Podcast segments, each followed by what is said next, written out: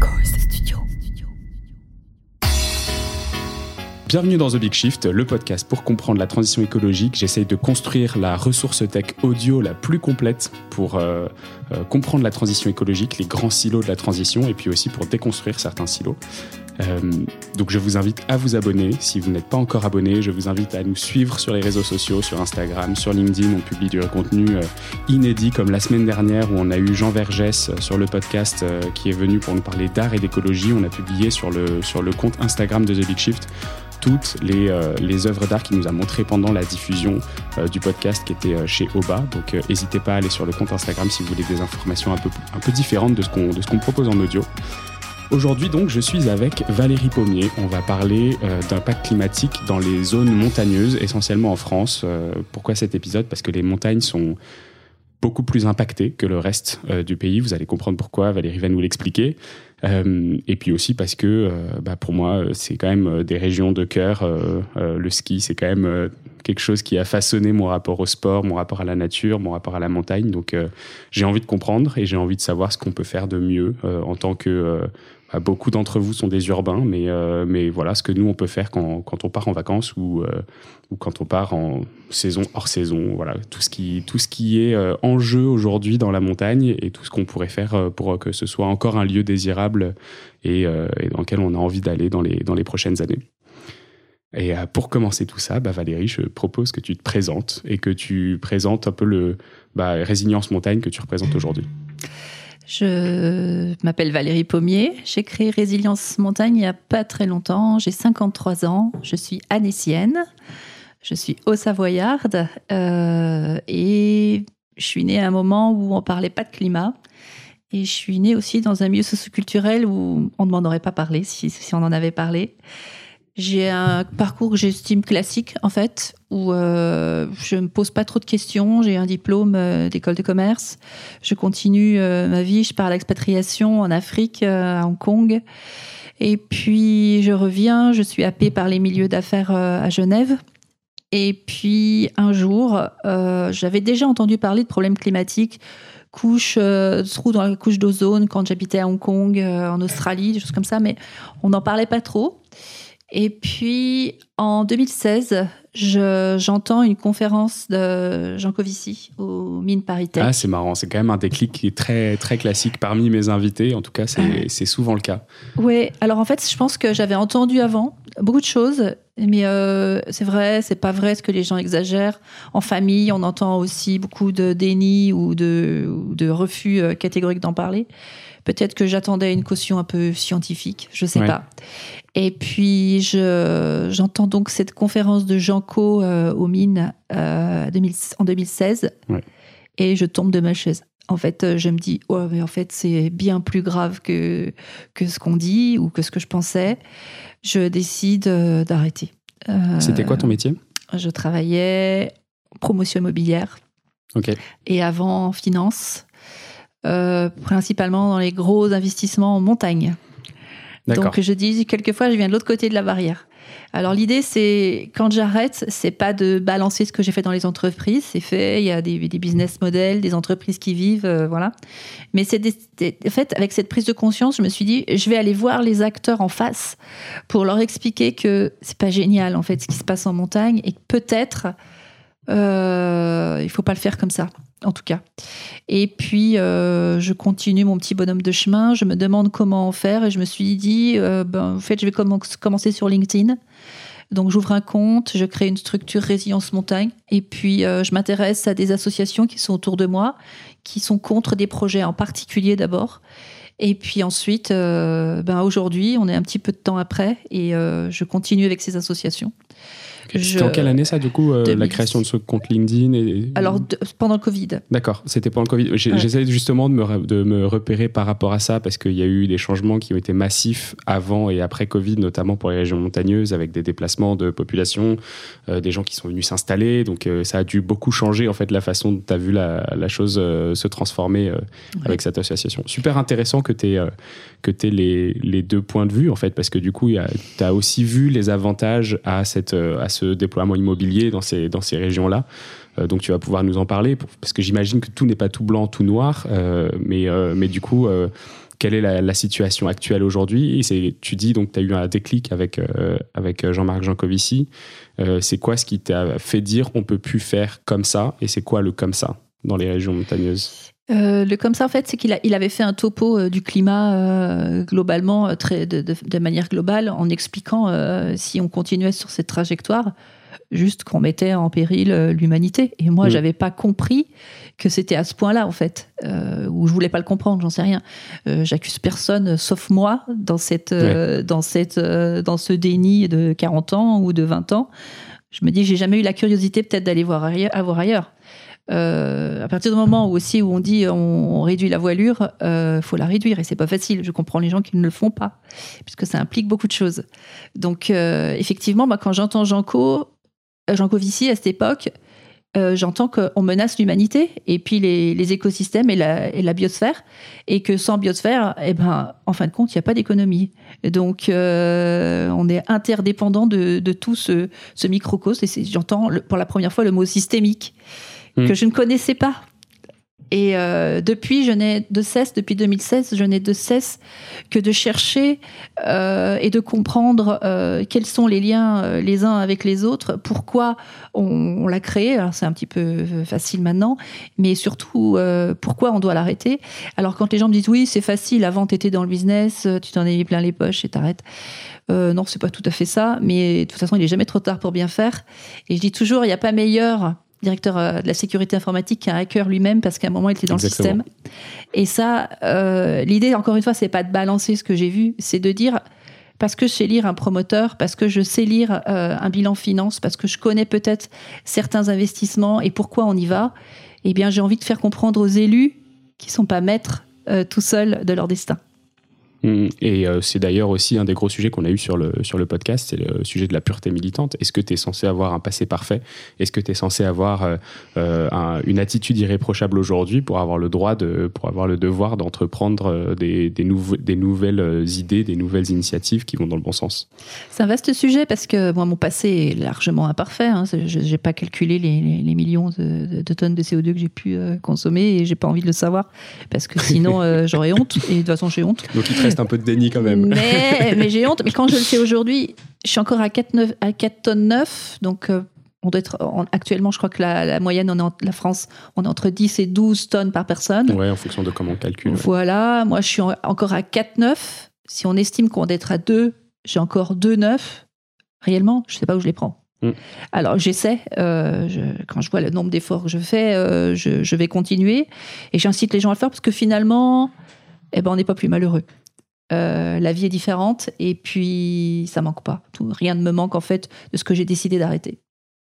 Donc il faut le faire. Hmm.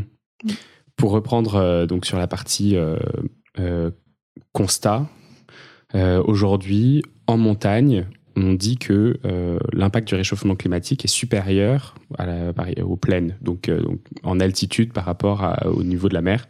Euh, est-ce que tu peux nous expliquer un peu ça et, euh, du coup, quel est euh, quel est l'impact observé, notamment dans les Alpes que tu connais bien ces dernières années?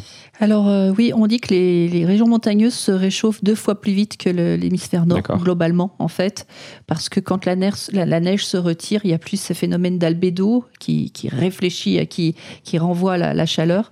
Les pierres et la roche absorbent la chaleur et, et la chaleur reste. C'est une des raisons, en fait. Donc aujourd'hui, on est déjà dans les Alpes plus 1,1. Euh, ce qui est énorme.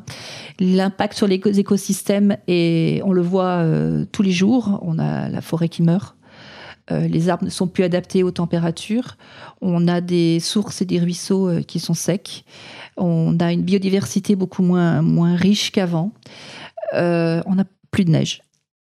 cette année, jusqu'à jusqu'à ce week-end, on avait eu cinq jours d'enneigement dans les Alpes. Mm. Euh, c'était mi-janvier. on enregistre le. On est le 4 avril. 3 avril. 4 avril. Bon, on est début avril. Oui. Donc, euh, début janvier, euh, on avait encore l'aiguille du Midi à 3800 mètres qui était au-dessus de zéro. Ça veut dire que ça dégelait à 3800 hmm. mètres. Donc, quand on dit que les glaciers reculent, on le voit. Alors, il y a les images typiques de la mer de glace qui a fondu. C'est un bon indicateur. C'est vraiment symbolique, mais il faut, faut, le voir, en fait. Mais quand la glace fond, qu'est-ce que ça veut dire? C'est notre eau potable, en fait, qui est en fin de compte est menacée. On dit que les Alpes ont un rôle de château d'eau de l'Europe, château d'eau potable. On ne parle même pas de la France ou de la Suisse ou de l'Italie, on parle de l'Europe. De l'Europe.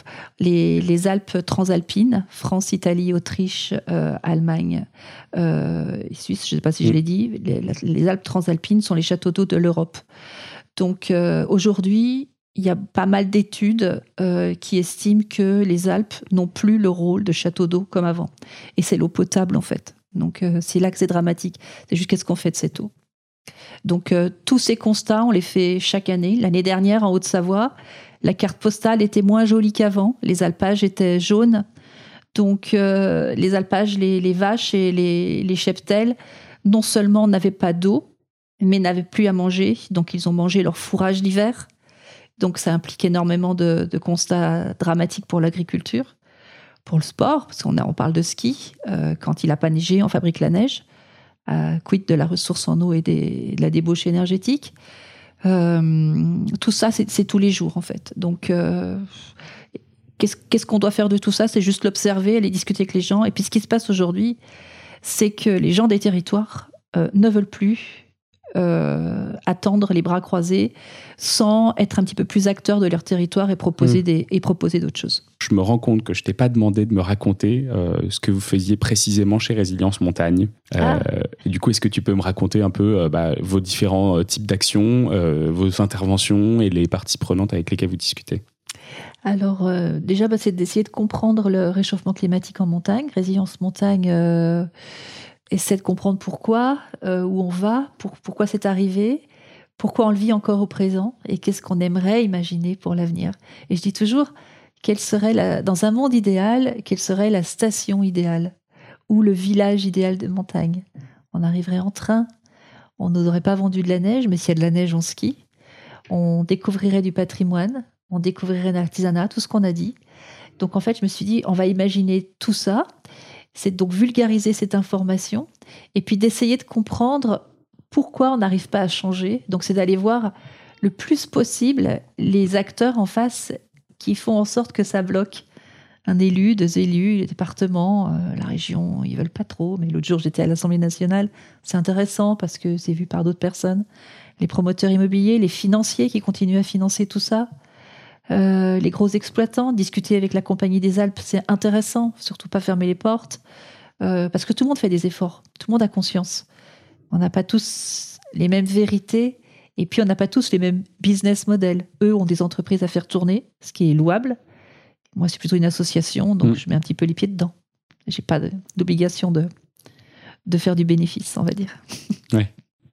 Aujourd'hui, dans, le, dans les Alpes, quelle est la part euh, du, du tourisme dans l'activité euh, et euh, quel est l'impact de ce tourisme sur, sur la région en termes de biodiversité? Tu mentionnais un peu tout à l'heure, en termes de ressources en eau aussi, quelle est la part qui est allouée à ces activités-là?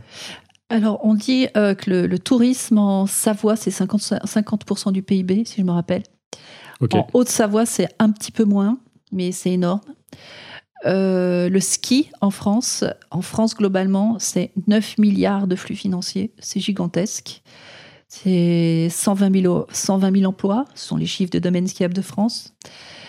Euh, il y a un petit ratio qu'on aime bien pour un euro dépensé dans un forfait.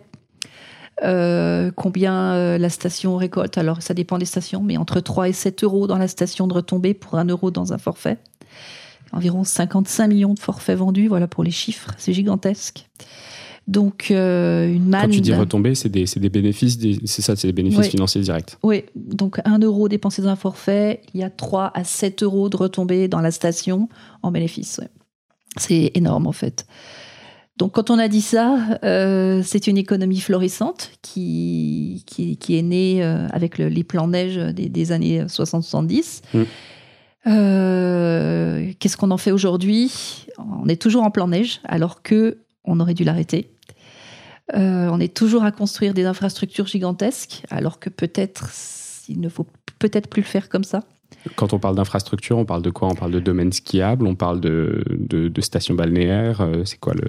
On parle de d'immobilier beaucoup, parce que plus on construit de lits touristiques, plus on vend de forfaits plus on vend de forfaits, plus il y a de retombées dans les villages. et plus il y a d'emplois. Donc, euh, on continue aujourd'hui à construire énormément de lits touristiques. Euh, je crois que les derniers chiffres sont à plus de 3 millions de lits touristiques euh, dans, en montagne. Et qui sont vacants les trois quarts de l'année? Qui sont à 50% occupés moins de 3 semaines par an. Donc un, pour moi, c'est un problème ah. éthique. Ça veut dire un logement sur deux? Qui est utilisé 3 semaines par an Moins de 3, semaines ou moins, en fait. Et on continue à en construire. Donc ça s'appelle un lit froid. Donc aujourd'hui, les stations, plutôt que de se dire on fait avec l'existant parce que euh, éthiquement et écologiquement, on imagine bien ce que ça fait. Euh, plus de la moitié de, ces logements occupés moins de trois semaines par an, c'est pas normal. Euh, qu'est-ce qu'on en fait? Ben rien. Donc les, communes continuent à investir en se disant plutôt que de rénover le modèle existant, on construit un nouveau modèle plutôt axé sur le haut de gamme. Pourquoi haut de gamme? Parce que les marges sont meilleures et parce que les prix de foncier sont très élevés aujourd'hui, dû à la rareté. Hmm. Et quand un prix de foncier est très élevé, pour qu'un bilan de promoteur tourne, le prix au mètre carré est très élevé. Exemple, Val d'Isère, 25 000 euros du mètre carré, en moyenne. en moyenne. Ah, c'est des chiffres qui sont. 25 000 euros du mètre carré, tout se vend. Euh, tant mieux, tant mieux pour les propriétaires de terrain, tant mieux pour les promoteurs, peut-être tant mieux pour le village. Mais quand on a ces prix-là euh, dans une station, on doit garantir du ski au pied, par exemple. Val mmh. d'Isère, le village est à 1800 mètres, c'est haut. Il y a un glacier à 3200 mètres, c'est encore plus haut.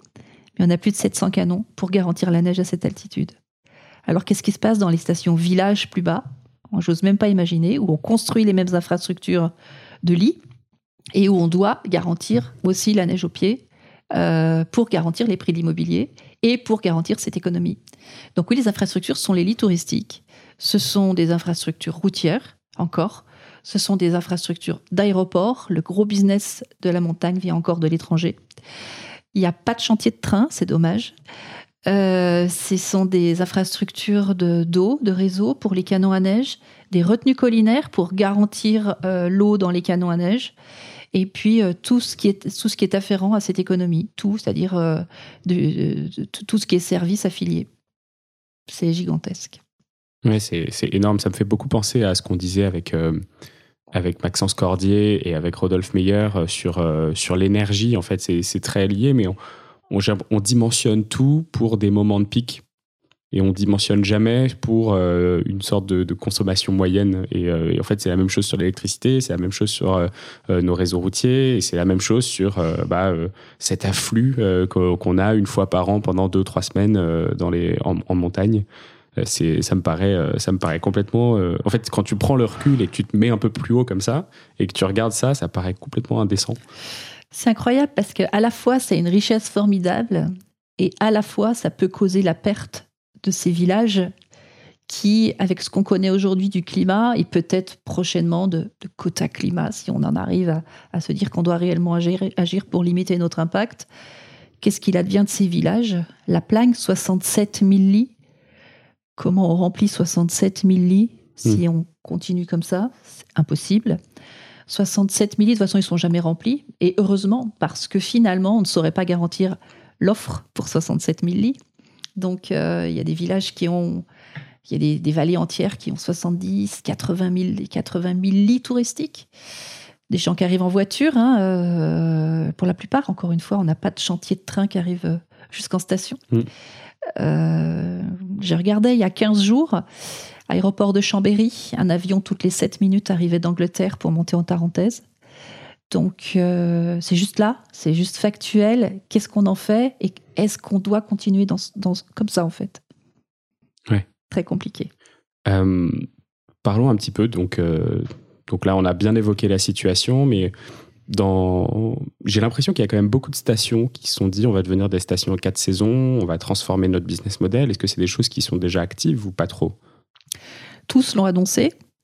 Tous ont intérêt à changer euh, le business model ou le faire évoluer. Mais... Parce qu'aujourd'hui, sans neige, on pourrait déjà avoir des stations qui sont en mode euh, printemps-été, là, aujourd'hui. Bah déjà, c'est le cas. Hein, euh, c'est le cas aujourd'hui. je pense que là, à Pâques, bon, quoi qu'il a neigé le week-end dernier, donc ça remet un petit coup de, blanc sur les sommets. Mais la question, c'est aussi, est-ce que, est -ce que le cas de saison fonctionne? Non. Il n'y a rien qui ne remplacera l'économie du ski. Il n'y a rien qui remplacera ces fameux 9 milliards. Si on cherche économiquement un substitut ou quelque chose, de, une économie de remplacement, ça n'existe pas. Donc, il va falloir à un moment renoncer à ça. là, c'est difficile. Parce qu'on euh, parle d'argent, il y a des gens qui ont fait des investissements et qui veulent des retours sur investissement. Il ne faudrait plus investir aujourd'hui, c'est clair. Parce que comme ça, au moins, on n'a pas à perpétuer un modèle mort, en fait. On, doit plus, on, investit encore 150 millions dans, une benne aujourd'hui. Euh, mauvaise idée, euh, mmh. surtout à certaines altitudes. Donc, non, on ne doit plus le faire. Après, les, stations qui annoncent euh, un changement de, business model, il y a beaucoup de marketing, de, communication et de marketing de, territorial. Il n'y en a pas réellement. Il y a une station qui a communiqué fort et qui, le fait, et c'est difficile. C'est Métabier dans le Jura. D'accord. Métabier dans le Jura. Ils sont moins haut, du coup. A annoncé ne plus investir dans le ski, donc faire avec l'existant. Et puis, ça va être difficile. Euh, mais ils y vont. Il y a d'autres stations qui y vont. Les jets communiquent beaucoup sur le VTT, par exemple. Euh, oui, mais bon, euh, c'est à la marge par rapport à l'activité ski. Les jets, c'est une station qui. Le VTT, c'est aussi beaucoup de transformation de terrain. Euh. Exact. les jets, c'est une des stations qui a le plus investi dans ces, dans ces canons à neige, qui a le plus de taux de couverture en neige artificielle dans les Alpes. Euh, donc on mise aussi sur le ski ici, enfin comme partout. Il n'y a pas réellement de station qui va. Alors c'est étonnant parce que quand on regarde un rapport du Sénat, euh, ces 9 milliards, on voit déjà qu'ils sont répartis avec 5 millions l'été hmm. et 4 l'hiver. Ça veut dire que l'été fonctionne, mais pas, ça va pas dans les mêmes caisses. Dans les 4 l'hiver, il y en a qui vont, beaucoup qui vont dans les sociétés de remontée mécanique. Et c'est là le nerf de la guerre remontées mécaniques qui sont liées aux communes par délégation de service public. Et c'est un tiroir caisse énorme en fait. Donc euh, la bascule est déjà faite, sauf pas dans les, mêmes, dans les bonnes poches, on va dire. Donc difficile. Euh, donc on a pas mal parlé donc activités sportives d'hiver, ski. Euh, quelles sont les autres activités économiques qu'on retrouve en montagne qui sont menacées euh, et, euh, et, comment est-ce qu'elles peuvent être euh, soutenues Notamment, bah, tu disais, il y avait des, c'est des régions qui sont les régions les plus boisées de France, a priori, qui sont censées un peu être les Syries de. Alors, je sais pas si c'est Syrie de l'Europe, mais en tout cas, Syrie de la France, c'est les, les, les, surfaces les plus couvertes. Comment tu disais, donc, avec des arbres qui sont plus en bonne santé, avec des, des essences qui se meurent, comment est-ce que ça se profile? Eh bien aujourd'hui, on devrait avoir une, euh, politique de régestion forestière euh, beaucoup plus agressive de ce que ce qu'on a, puisqu'on sait que les forêts sont nos stocks de carbone stratégiques déjà.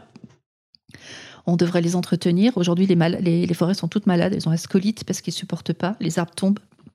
Alors la nature est bien faite aussi. Hein. Il y a d'autres essences qui poussent, par exemple. Il y a eu euh, une tempête là en 99. On voit que ce qui, ce qui repousse sont pas forcément des résineux. Beaucoup de, beaucoup de, sorbiers, beaucoup de clairières. On voit des clairières beaucoup plus feuillues. C'est intéressant. Ça amène d'autres, euh, une autre biodiversité, d'autres écosystèmes. Donc on devrait effectivement avoir une gestion forestière beaucoup plus agressive et puis se dire que comme ce sont nos stocks stratégiques de carbone, on les entretient. Alors je dis pas que l'ONF fait rien ou que les, les, communes ne font rien, mais il faudrait vraiment le faire énorme, bien bien plus. Et puis toutes les séries qu'on avait avant, effectivement, aujourd'hui, je vois, il y a un regain d'activité sur les scieries. Ça va être stratégique parce qu'aujourd'hui, quand on construit, on sait, aujourd'hui que quand on veut construire des carbonés en promotion immobilière, c'est en bois. Il y a des superbes écoquartiers. Alors, on est, euh, je ne veux pas vanter les écoquartiers, mais ça existe en bois. Ici, les Molinos, 600, 600 euh, logements en bois, ça fonctionne. Finalement, il faut bien loger les gens, comme on dit, mais euh, le chantier est plutôt propre. le bois coupé continue à absorber le CO2, c'est intéressant. Donc, euh, si on devait décarboner l'immobilier et la promotion immobilière, on passerait par le bois. Ça tombe bien, on a des forêts, on est un pays de forêts. Euh, qu'est-ce qui est fait en attendant? Pas grand-chose, c'est bien dommage.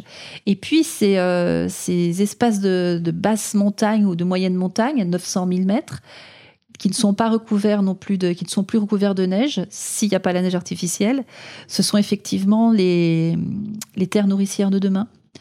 Euh, nos, nos anciens travaillaient la terre difficilement. Le ski, on va dire, les a sauvés d'une dure vie de labeur. Hmm. Mais euh, difficile de dire aux gens, parce qu'on dit quelquefois, faut imaginer un nouveau récit pour essayer d'imaginer une nouvelle histoire. Bah, ça va être ton exercice après. Donc... Euh. Bah, difficile de dire que ça fait rêver d'être agriculteur ou, euh, ou euh, de replanter de l'orge, de l'avoine et de, dans, dans, dans, les, dans, la vallée des Aravis, par exemple. Mais, mais ça va bien être le sujet de ces prochaines années parce qu'on va devoir bien parler à un moment résilience territoriale. Et les villes vont devoir parler autosuffisance alimentaire. Et les terres nourricières et fertiles sont juste au-dessus, là, dans, les vallées qu'il faudrait plus bétonner, du coup, dans les montagnes qu'il faudrait plus bétonner, parce qu'elles ont leur terre. Alors comment est-ce que ça s'articule ça? Euh, euh, qui, sont, euh, qui sont les personnes Parce qu'on parle quand même de... Là, si on dit on arrête d'investir dans le ski, on parle de 120 000 emplois. Est-ce que c'est ces saisonniers, ces gens de ces pays-là qui qu'on pourrait reformer ou qu'on enverrait euh, bah, repeupler un peu cette montagne euh, euh, et, de façon plus pérenne et plus long terme que trois semaines par an? Et oui, en fait, l'idée, c'est de se dire qu'on devrait. alors, on va pas traiter les, les, stations qui sont fond de vallée. Un Ting, Val d'Isère, Fond de Maurienne, pas traités comme des stations villages qui sont avant tout des villages. Mmh. les villages stations, on devrait maintenant dire qu'on arrête de se corréler à un tourisme de masse qui lui-même est corrélé à un, tourisme du ski. Euh, double danger de cible trop trop trop trop restreinte. Euh, il faudrait effectivement se dire pour cela, pour moi, on arrête de construire parce que tout ce qu'on construit aujourd'hui seront des lits froids occupés moins de trois semaines par an. Même si les promoteurs garantissent que pendant neuf ans, c'est du lit chaud occupé dix mois par an en fin de compte, 10 mois, quand on coule du béton 250 ans, 10 ans, pardon, quand on coule du béton 250 ans, c'est pas chaud. Hmm. Euh, il est très facile de sortir des manips fiscales ou des manips de contrat pour se dire je récupère mon bien et j'en fais ce que je veux en fait en fin de compte, à moins de 10 ans. Donc il faudrait arrêter de construire. Sur. Pour cela, il faut arrêter de défiscaliser l'achat du neuf. C'est le cas aujourd'hui. Aujourd'hui, quand on achète du neuf, c'est bien. On a, des manips fiscales ou des niches fiscales qui nous permettent de récupérer de la TVA ou des choses comme ça. Il faudrait remettre donc sur le marché les lits anciens.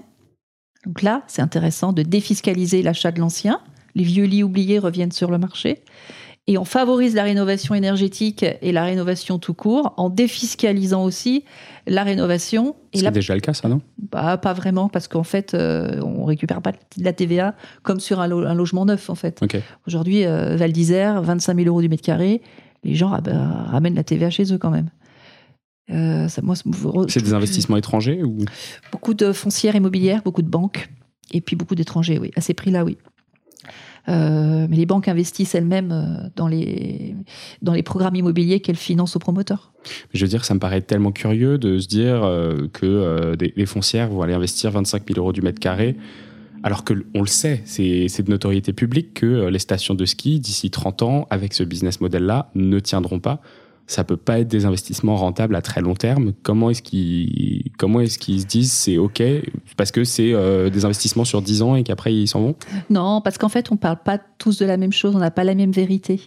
Euh, par exemple, les, gros exploitants des, stations de ski, euh, je parle d'une compagnie des Alpes par exemple, qui, est un gros mastodonte du, ski qui exploite notamment Val d'Isère. Hein. Et des parcs d'attractions et, voilà donc le tourisme globalement en fait. Quand j'entends, il y a eu un podcast récemment de Dominique Thillot de, la Compagnie des Alpes, le patron de la Compagnie des Alpes. Lui, il croit très fortement que la crise climatique, la dérive climatique, ne va pas impacter son volume euh, de clients euh, qui vont venir. Alors qu'on va dire à Val d'Isère, plus de 60% d'étrangers qui viennent par avion. Il croit en l'avion vert, par exemple. Hmm. Alors, on est toujours dans ces, dans ces en fait, euh, théories, pour moi, de techno-optimisme, de techno-solutionnisme, où surtout on attend encore un petit peu avant d'opérer un changement, parce qu'il y a bien quelque chose de joli ou de sympa qui va nous arriver, qui nous permet de continuer comme avant. Là, par exemple, on continue d'augmenter les taux de couverture en neige artificielle alors qu'on n'a pas d'eau, très clairement. Aujourd'hui, l'eau devrait être notre eau potable. Quand on remplit une retenue collinaire, euh, pour faire de la neige, on siphonne des sources et des torrents d'eau potable des villages. Euh, qui sont aujourd'hui impactés par les mêmes problèmes qu'en ville hein, sur l'eau. Mais on se dit, on va, on va bien arriver à trouver quelque chose dans un futur proche qui va nous sauver cette économie-là. On est toujours là-dedans en montagne et ailleurs, hein. mais moi je l'entends encore beaucoup en montagne. Et c'est le point de vue de qui ça? Parce que les, je veux dire, euh, euh, il y a beaucoup de gens qui habitent sur place et mm. qui se rendent compte beaucoup, parce que la plupart sont des familles qui sont là depuis des décennies, des générations, ils se rendent compte de ce qui a changé. Est-ce qu'ils sont aussi dans ce mode-là ou est-ce que c'est plutôt euh, des, investisseurs massifs ou bon, je veux pas être dans le cliché bien sûr, mais qui qui qui tire les ficelles entre guillemets? Je dirais tout le monde. Le ski, c'est un vaste système de lobbies entremêlés. Moi, j'identifie une quinzaine de lobbies, dont le SF. Hein. Mmh. Euh, aujourd'hui, aux tables des élus de montagne, autour des tables, il y a principalement des gens qui vivent du ski, et c'était bien jusqu'à maintenant, qui continuent à perpétuer ce mouvement. On voit aussi beaucoup de mouvements citoyens qui disent stop, ça c'est sûr. Il y a des projets aujourd'hui qui sont stoppés net. On le voit à la Clusa, on voit dans le Vercors, là, il y a Tony Parker qui arrive pour faire un truc gigantesque. Les gens disent stop. Euh, les gens des territoires sont très divisés dans les montagnes parce que justement, on oppose deux populations, deux, on va dire deux, deux visions s'opposent. Ceux qui continuent à dire, allez, on continue encore un petit peu, et puis la technologie va permettre de perpétuer le modèle encore 20-30 ans. Et puis les mêmes gens des territoires, des mêmes villages qui disent non mais là on est au bout du modèle, on est au bout du bout, euh, mettons-nous tous autour des tables et on discute. Et, et honnêtement, c'est pas facile. Parce que dans les villages aujourd'hui, il y a vraiment ces deux visions opposées et il y a beaucoup d'omerta dans les villages. Hmm. Et, et c'est très violent dans les villages actuellement. Parce que vraiment, moi, je comprends les gens qui veulent pas lâcher et je comprends les gens qui disent stop. Et en fait, il faudrait des concertations publiques, ce qu'on appelle ces, ces, vastes concertations citoyennes où tout le monde se met autour de la table. Mais surtout, il faudrait une impulsion politique qui dise à un moment, là, on arrête en fait. Hmm. Là, il n'y a plus de subventions publiques pour développer du canot à neige actuellement à ces altitudes, parce que dans 30 ans, c'est pas viable. Sauf que c'est pas le cas. Aujourd'hui, les subventions pleuvent pour conforter le modèle du ski. Hmm. Donc, les personnes qui veulent perpétuer le modèle du ski sont confortées par une politique, des politiques départementales, régionales et même d'État qui, disent on continue. C'est là le sujet, en fait. Il n'y a hmm. pas de réelle volonté politique qui, qui, qui dit là, on stoppe. Oui. Et en fait, il y a des gens qui ont. Là, on disait, c'est des années 70-80, donc ça fait 40-50 ans. Il y a une génération qui n'a connu que la croissance de ces. De ces donc, c'est pour eux difficile d'imaginer autre chose. Est-ce que c'est pour ça que tu dis que tu comprends ceux qui n'ont pas envie de me changer de modèle? Bien sûr, bien sûr. Quand, euh, quand on vit dans un village euh, de 3-4 mois d'activité du ski et qu'on prie pour avoir de la neige, et puis qu'il n'y a pas de neige, euh, ben, l'État nous en amène à coup de subvention pour pour développer des canons à neige partout et augmenter les taux et faire en sorte que visuellement tout va bien pour limiter la casse, je comprends parce que le virage euh, est douloureux, mais évidemment, hmm. évidemment. Mais il paraît encore plus nécessaire quand on, du coup, je veux dire, si on est dans le bain, on se rend compte que c'est pas viable et que euh, tous les ans euh, il y a un peu plus de canons, un peu plus de subventions, un peu plus de coups de peinture. Ben oui, ben là on est entre convaincus, euh, donc euh, c'est facile, on est tous les deux convaincus euh, qu'il faut arrêter. Mais quand on va en montagne, on n'a pas du tout ces discussions-là hmm. de manière aussi posée, parce que c'est très douloureux. Les maires de montagne aujourd'hui n'opèrent aucun changement et ne, réel en fait pour se dire qu'on sort du tout ski. Ou alors ils disent on a besoin de continuer le ski pour financer la transition. Le ski va financer. Donc, exemple, euh, dans deux, trois villages que je connais, s'il vous plaît, permettez-nous encore de faire 30 ans. Donc là, ça veut dire on produit de la neige à fond, on pompe les nappes et tout parce que cet argent du ski. on porte les nappes parce que euh, les retenues collinaires, c'est pas forcément que de l'eau pluie, parce que ah non, non, le canon à neige, c'est comme les, le même principe que les méga bassines, c'est plutôt pour aller euh, retenir de l'eau. Retenue collinaire, euh, dans collinaire, normalement, oui, le terme c'est qu'elles sont remplies par ruissellement. Il y en a très très peu qui sont remplies par ruissellement. Hmm. le, le, principe des retenues d'altitude, du coup, c'est plutôt d'être remplies par de l'eau de source et les torrents de montagne. Parce qu'il y a une incidence énorme sur les bassins versants. Énorme. Mmh. On, capte les sources des villages ou des montagnes pour remplir des retenues. Une fois que l'eau est dans les retenues, elle n'est plus potable ni pour l'homme ni pour les vaches, si on dit que c'est pour l'agriculture. Donc, si on voulait la boire ou l'utiliser pour l'agriculture, il faudrait la faire passer dans une machine de potabilisation. Et à chaque fois, je dis dommage, parce qu'à la source, elle était potable, ou quasi. Donc il est extrêmement dommage de le faire en fait. Sauf que on est coincé pour continuer le modèle, il faut fabriquer cette neige, il faut des retenues d'altitude ou collinaire. Mmh. Aujourd'hui, il y a un vaste projet de, de, de, chantier de retenue collinaire dans toutes les Alpes du Nord. Alors que la Cour des comptes 2018 dit bien à un moment, il est urgent de changer le modèle du ski face au changement, face au, changement climatique dans les Alpes du Nord. Mmh. Sauf que chaque année, on demande encore un peu plus de subventions pour continuer. Et oui, je dis c'est douloureux, mais il y a un moment, euh, plus on attend, plus ce sera douloureux. Et nous deux, on parle, on est convaincus. Quand on va dans, entre nous euh, de, convaincus, c'est facile. Mais en montagne, c'est pas du tout le sujet. Hein. Hmm. En montagne, c'est on continue. Très concrètement, d'une façon très binaire, est-ce que si on veut être écolo aujourd'hui, on doit arrêter d'aller au ski? Bah, moi, je crois pas, parce que j'aime le ski. Alors, des fois, euh, j'ai un peu de mal à y aller, parce que je me dis, si je, si je contribue, je conforte, en fait mais c'est quand même agréable. Non, moi je dis faut faisons avec les infrastructures existantes. Euh, il y a des infrastructures, les, les, infrastructures sont là, elles doivent être remboursées, c'est agréable de skier. Euh, utilisons l'existant, mais essayons de skier en conscience, de se dire que quelquefois, quand on voit une retenue d'eau, c'est pas juste un lac qui est joli. Euh, il y a énormément d'impact sur la nature, les écosystèmes, les cours d'eau.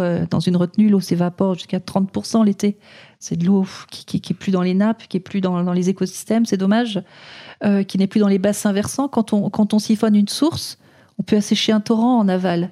Euh, vers chez moi, dans les Aravis, si on siphonne une source, ça peut assécher un torrent qui lui-même est un affluent du Fier, qui lui-même est un affluent du Rhône. Aujourd'hui, le Rhône est en sous-débit, par exemple. Alors, on peut pas, on peut pas, on le sait pas. C'est, c'est pas grave si on le sait pas, mais une fois qu'on le sait, est-ce qu'on continue à y aller dans la même optique?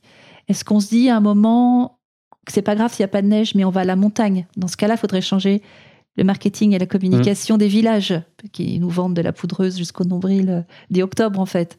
Mais euh, non, utilisons les infrastructures et puis demandons-nous ce qui est normal ou pas.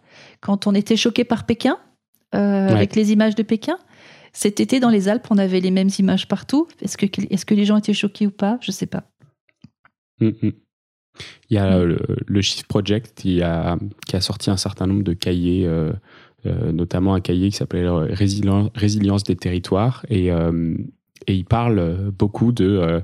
Bah, ils ont toute une partie, donc ils ont un cahier spécifique montagne dans lequel ils parlent donc ils parlent d'agriculture, ils parlent de de ressources, donc on en a pas, pas mal parlé d'eau. Euh, est-ce que tu peux me parler un petit peu de cette partie agriculture? Comment est-ce qu'on peut transformer, accompagner les agriculteurs dans la transformation de leur métier en montagne? Euh, Quels sont ces gros sujets? Difficile. Hein Moi, je viens du pays du reblochon. Donc, euh, c'est bon le reblochon. Il y a la même chose dans le Jura avec le comté. Qu'est-ce qu'on fait de ces immenses exploitations? Ben, qui ont peut-être trop de bétail Je ne sais pas. Est-ce qu'aujourd'hui, quand on dit à un agriculteur vers chez moi, euh, qu'il faut réduire son cheptel parce que reblochon c'est pas top et les vaches c'est pas top non plus pour euh, pour ce qu'on connaît du climat. Euh, je peux vous assurer, je vous fait sortir du champ à coup de fusil, hein, direct. Et puis lui, le climat, c'est pas son sujet du jour. Hein. Lui, il gère ses vaches. Et je comprends, ce sont des métiers difficiles et, et très chouettes par ailleurs. Mais ce qui est difficile, c'est d'essayer. en fait, pareil, je pense que c'est politique uniquement. Hein. Quand euh, nos politiques diront la vérité aux agriculteurs qu'il va falloir transformer le modèle de l'agriculture parce que euh, d'avoir une exploitation de 400 vaches qui fait du reblochon pour euh, l'international, c'est pas l'avenir. Peut-être que les agriculteurs le comprendront. Aujourd'hui, je parle de l'été dernier. L'été dernier, dans les Alpes, on avait, on a eu six mois d'été, comme tout le monde. Donc, une vache boit 150 litres d'eau par jour. 150 euh, litres d'eau par jour Oui. Pour fabriquer du fromage, euh, pour un litre de fromage, il faut 2 à 3 litres d'eau. Euh, alors, il faut beaucoup d'eau, soit. Mais elle n'avait pas non plus d'alpage. Les alpages étaient jaunes. Donc, il a fallu redescendre les bêtes. Et c'est très bien. Et puis, quand on voit, quelquefois, on, voit, on passe sur les routes, on voit un arbre où il y a toutes les vaches dessous. Pourquoi? Ben, Parce qu'une vache, elle est bien quand l'agriculteur a froid. Euh, donc une vache à 40 degrés sur un plateau d'alpage où l'herbe est jaune sans eau, c'est pas génial s'il n'y a pas mm. d'arbres. Donc c'est ce qu'on appelle cette agriculture raisonnée aujourd'hui de replanter, de redescendre des troupeaux de, qui, auraient des tailles raisonnables dans des alpages plus bas ou en vallée, comme faisaient nos anciens hein, finalement.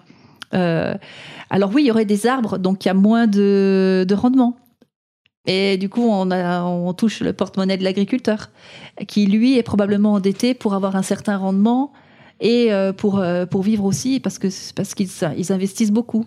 Mais en fait, tout ça, c'est encore une fois une volonté politique. Donc, euh, il y a tout ce métier d'agriculture de montagne à, changement, à, changer. Et puis, ben moi, je vais pas le dire chez moi au pays du reblochon, hein, parce que c'est violent. Hein.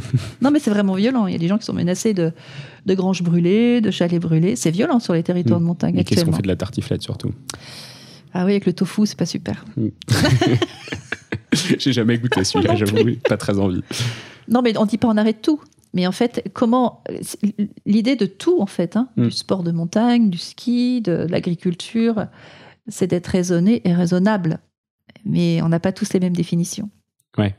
Tu dis que ça sert à rien d'arrêter ski. Est-ce que, euh, est-ce que faire du euh, ski nordique, du ski de fond, euh, du ski de rando, ça peut être des, des, alternatives qui sont les, les bonnes s'il n'y a pas d'investissement supplémentaire, au moins dans les, dans les structures de remontée? Moi, je dirais euh, oui. Bah, de toute façon, la montagne fait du bien, même à pied. Hein, euh, quand, quand, on va en montagne, euh, on respire un air plutôt sain. On a un panorama qui est plutôt joli. quoi qu'on fasse sur n'importe quelle planche ou à pied, c'est agréable. Hein. Mais on a des politiques, je l'ai entendu, qui nous disent que le contemplatif n'est pas rentable, ce qui est vrai. Qui a dit ça? Notre euh, président de département de la Haute-Savoie. Et c'est vrai, il n'y a pas d'argent qui rentre dans les caisses quand on vient contempler la nature. Alors, ce qu'ils font, oui. Euh, la Haute-Savoie, par exemple, actuellement, a comme ambition de devenir le premier département en termes de développement nordique. Moi, au début, je me suis dit, c'est pas mal. Sauf que quoi? Sauf que c'est un sport de neige. Mm on est toujours dans le même sujet, il faut de la neige. Et puis la plupart du temps sur des plateaux qui sont plus bas. Et, puis il faut être euh, sur des plateaux. Donc euh, ski alpin, on cherche le dénivelé. Mm. Et le ski nordique, on cherche des plateaux. Donc actuellement, il y a de vastes chantiers prévus sur des plateaux qui sont vierges. Alors euh, oui, c'est peut-être, il n'y a pas les grosses remontées, il n'y a, pas, a pas ce qu'on voit du ski de piste, mais il y a des dameuses, il y a des espaces qui ne sont plus protégé. Il y a du, ski roue aujourd'hui. Quand on fait aujourd'hui du, des entraînements en montagne, on fait des pistes goudronnées pour que, le, pour que les skis de fond s'entraînent sur roue l'été. Mm. C'est le vaste programme qui a aussi de développement du biathlon. Alors on va me dire que je suis anti-tout, mais juste qu'est-ce qu'on fait en fait? Euh, C'est probablement bien. Mais euh, moi je pense qu'aujourd'hui on ne doit plus impacter la nature, qui, euh, qui, qui, est la, qui est la montagne. Parce que comme l'océan, c'est une véritable sentinelle du climat. On doit faire avec l'existant. Ce qu'ils font, c'est super sur des pistes existantes. C'est là, allez. La rando, c'est super, mais il faut connaître la sécurité. Donc on part pas en ski de randonnée comme ça.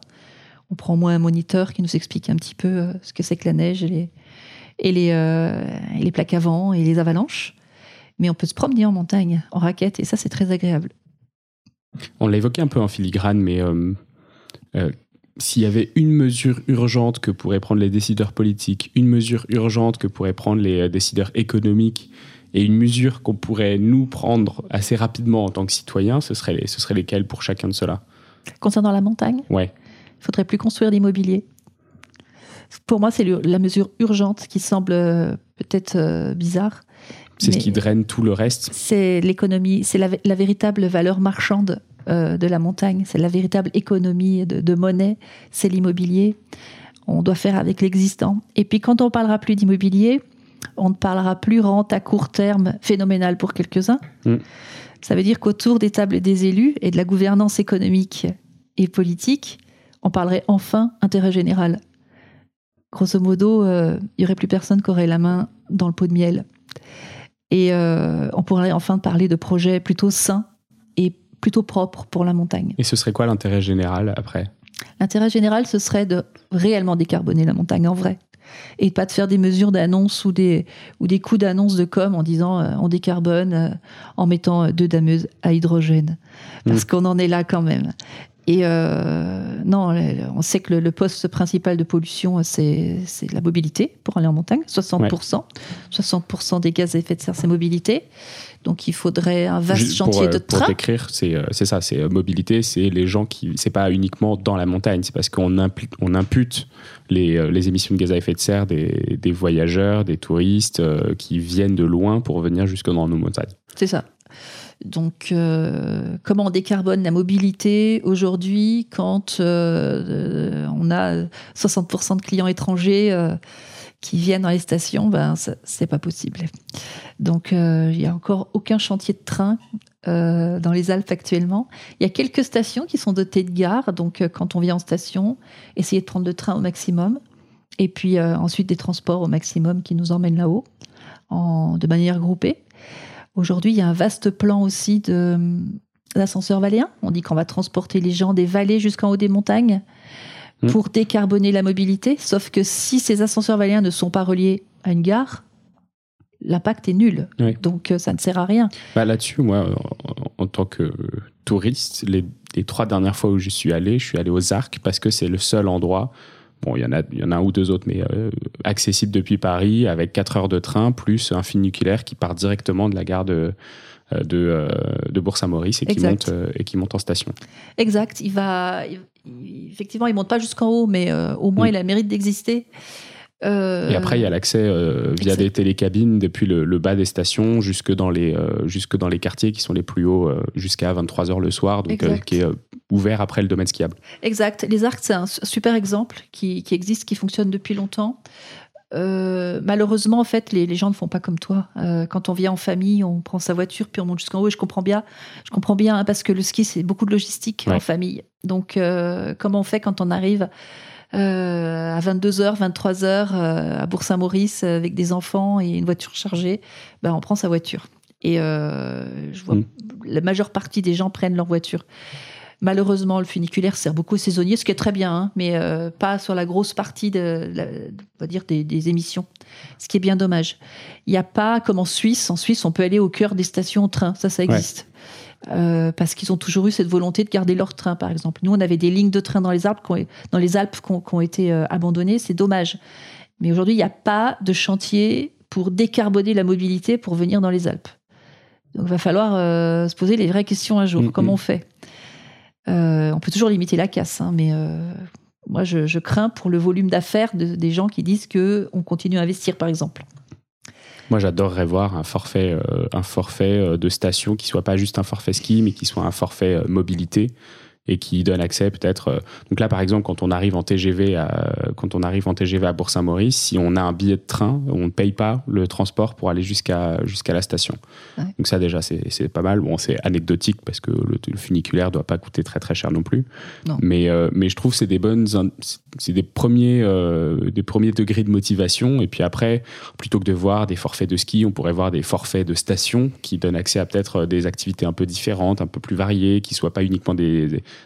enfin, qui peuvent être de la, de la découverte avec un guide d'un environnement, peut-être en marche ou en rando ou des choses comme ça. Et je, je, trouvais ça incroyable et super. Euh, et puis en plus, ça crée plus, plus de liens, plus de communauté, plus de. Je trouvais ça assez sympa. Exact. On l'a vu à Noël. Hein. Noël dernier, il n'y avait pas de neige. Je discutais avec des hôteliers au-dessus de chez moi qui voyaient les téléphones sonner pour les annulations. Il était en colère, l'hôtelier, parce qu'il disait Mais moi, si j'avais le temps, euh, j'organiserais des visites du patrimoine, je, des visites de ferme, euh, des stages de fabrication de fromage à la journée. Euh, on, irait euh, voir, participer à, voir les vaches dans les étables, comment elles vivent. On irait participer à, fabriquer un. On a beaucoup de culture du bois chez nous, fabriquer un objet en bois. Et tout ça, en fait, effectivement, c'est encore pas prévu. Et c'est fou de se dire que c'est pas prévu parce que parce qu'on y est en fait dans le dans le bazar climatique de montagne. Et c'est dommage parce que bah, tant mieux, on a été picousé, je dis au, ski et c'est super. Mais quand on vient en montagne, si on connaît pas ce qu'il y a à faire, effectivement, on peut pas l'inventer. Hmm. Et euh, il y a beaucoup de choses à faire en fait. C'est magnifique. On peut aller se promener dans les bois. On peut aller avec des botanistes et puis regarder quelles plantes médicinales sont juste sous nos pieds, par exemple. On l'avait organisé dans, au-dessus de chez nous à la Clusa. C'est super.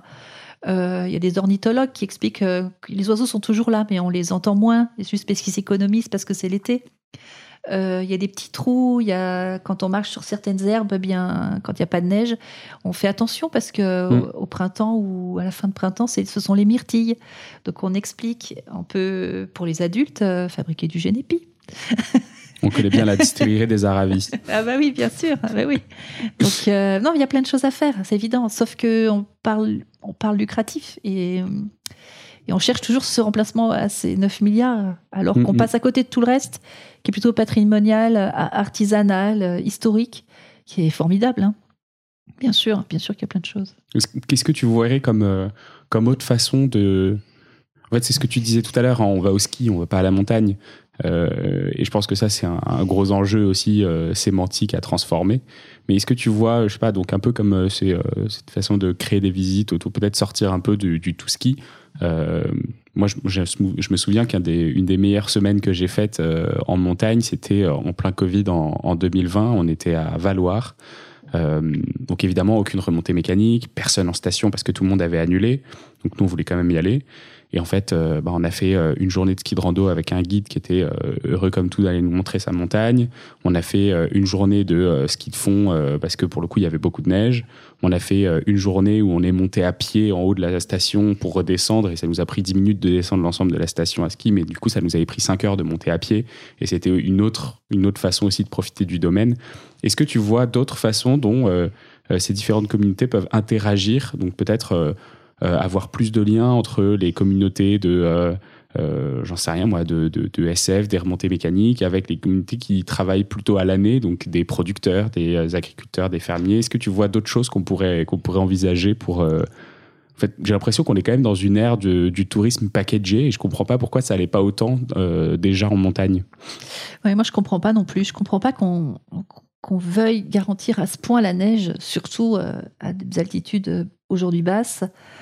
Alors que j'ai une de mes amies, euh, Carole, euh, qui dit souvent, euh, elle, loue, elle loue un chalet dans les Aravis, et elle dit quand on, quand on loue à l'océan, on ne nous garantit pas le soleil. Hmm.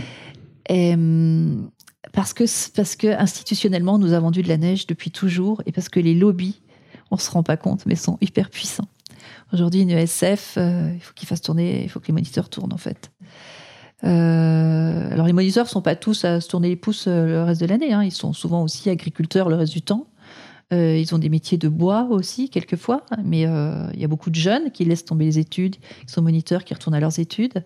Il y a tout ça. Mais moi, je pense qu'aujourd'hui, il faudrait, par exemple, quand on vient, quand on vient dans Tarentaise, ce serait super intéressant d'aller envaler une journée organisée par l'Office du tourisme, je dis n'importe quoi, de, de Tignes, qui nous explique ce qui se passe à Bourg-Saint-Maurice, quelles industries il y a, et pourquoi pas visiter tout un tas de choses qui existent en vallée. Il y en a plein de choses, en fait.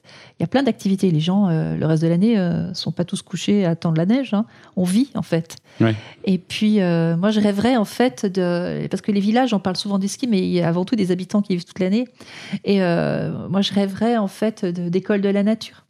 ce sont des, écoles qu'on voit dans les pays nordiques euh, nos, villages de montagne sont parfaitement adaptés à ce genre d'infrastructures qui n'en sont pas vraiment en fait. Des écoles de la nature où on ferait venir euh, un trimestre ou quelques semaines euh, des, enfants des villes dans la nature toute la journée et que c'est de véritables écoles en fait. Et non, mais oui, effectivement, tout ça, tout ça est à créer en fait. Et c'est dommage parce qu'on s'enferme dans, dans, une vision qui fait plaisir, soit, mais euh, qui est un chouette loisir. Mais à côté de ça, on passe à côté de tout le reste. C'est vraiment, vraiment, vraiment dommage. Merci beaucoup Valérie pour tous tes enseignements. Je suis sûr que ça aura plu énormément aux auditeurs. Est-ce qu'il y a une question que tu veux qu'on leur pose? Parce que maintenant sur Spotify, on peut poser des questions à nos auditeurs pour savoir ce qu'ils ont pensé de l'épisode ou s'il y a des, choses qu'ils en ont retenues. Est-ce qu'il y a une question spécifique que tu as envie qu'on pose aux auditeurs?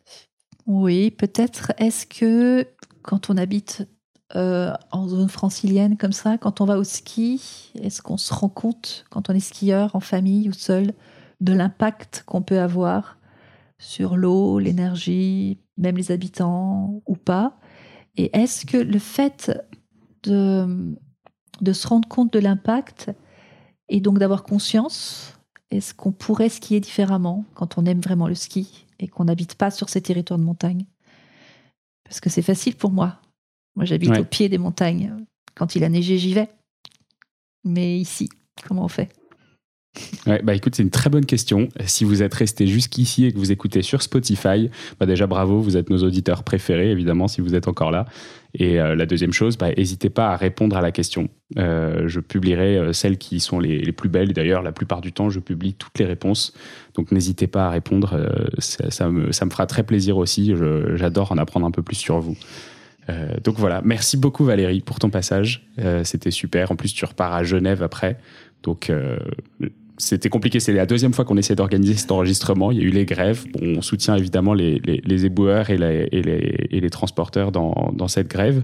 Mais euh, c'était compliqué. Mais ça y est, on a réussi, on a réussi à se retrouver pour faire cet enregistrement et c'était top. Donc, euh, donc je te remercie et puis à très bientôt. C'est moi qui te remercie. Merci beaucoup et à bientôt dans les montagnes. Salut. Salut. C'est la fin de cet épisode de The Big Shift. J'espère qu'il vous a plu et que vous en avez retiré quelque chose pour votre vie quotidienne. C'est ça le plus important. C'est beaucoup plus simple de parler du sujet sensible de l'environnement quand ses amis ou sa famille sont vraiment informés. Alors partagez le plus possible The Big Shift, ça aidera tout le monde. Et si vous avez des questions, des sujets que vous souhaitez qu'on aborde, des invités que vous voulez entendre, ou tout simplement que vous voulez qu'on discute de cet épisode, envoyez-moi un message sur LinkedIn.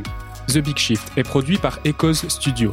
Si vous avez un projet audio, contactez-nous sur www.echoes.studio. Merci d'avoir écouté jusqu'au bout. Je vous retrouve très bientôt pour un nouvel épisode.